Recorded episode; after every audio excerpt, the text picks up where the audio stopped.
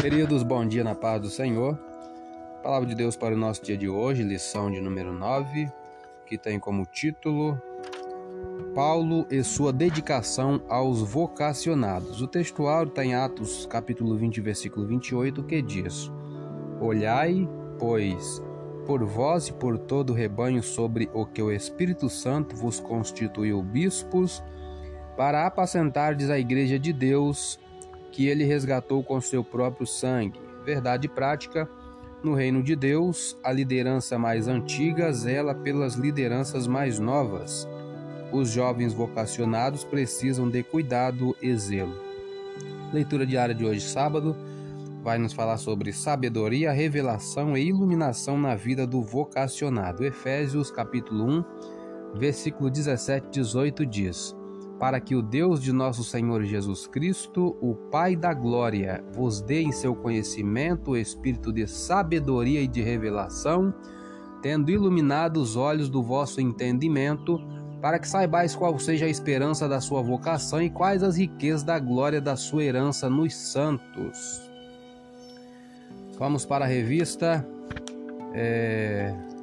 Tópico 2 fala sobre o legado doutrinário de Paulo para os novos líderes. O ponto 1, um, a advertência de Paulo a respeito do judaizante dos gnósticos.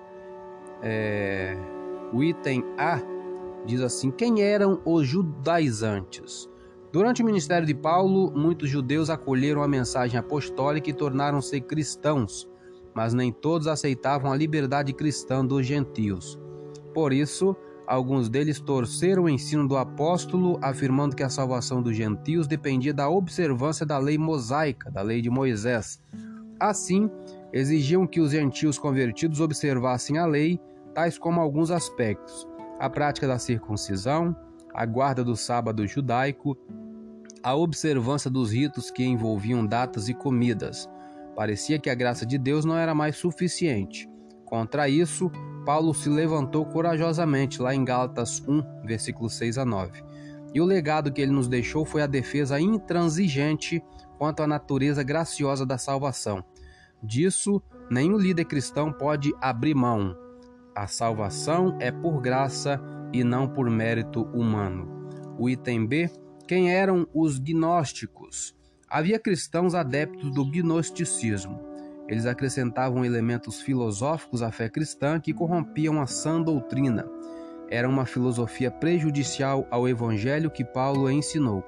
Os gnósticos se consideravam mais espirituais que os demais. Para eles, o espírito era mais importante que o corpo e ensinavam que o corpo é matéria imprestável.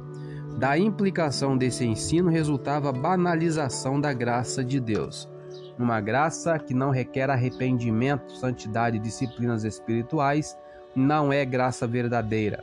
O apóstolo Paulo refuta esse falso evangelho dizendo, lá em 1 Tessalonicenses 5:23, e o mesmo Deus de paz vos santifique em tudo, e todo o vosso espírito e alma e corpo sejam plenamente conservados irrepreensíveis para a vinda de nosso Senhor Jesus Cristo. Seu legado para nós no século 21 é o seguinte: não banalize a maravilhosa graça de Deus.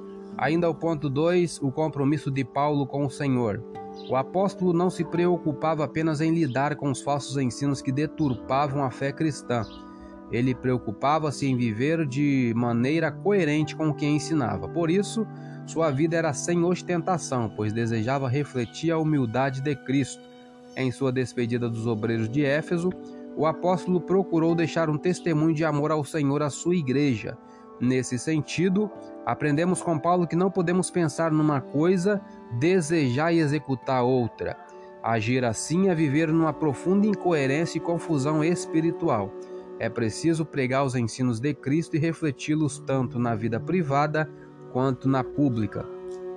A síntese do tópico 2 a advertência de Paulo a respeito do judaizante dos gnósticos revela compromisso com o Senhor, maior legado do apóstolo às novas gerações.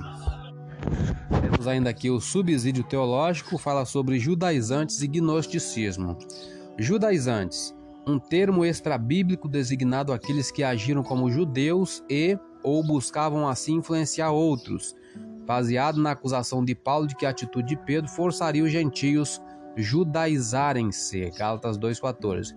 Os comentários referem-se a homens como judaizantes que buscavam impor a circuncisão judaica e outros legalismos sobre os gentios, como, por exemplo, os falsos irmãos que queriam levar toda a igreja para a escravidão da lei, e aqueles que ensinavam, lá em Atos 15, primeiro, se vos não circuncidardes, não podeis salvar-vos. Paulo atacou os judaizantes na Galácia que obrigavam os homens a se circuncidar, lá em Gálatas 6.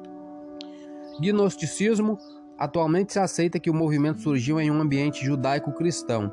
Isto não, ne não nega a presença de prováveis elementos pré-cristãos no gnosticismo. É evidente que o movimento teve início em um ambiente hebraico-cristão.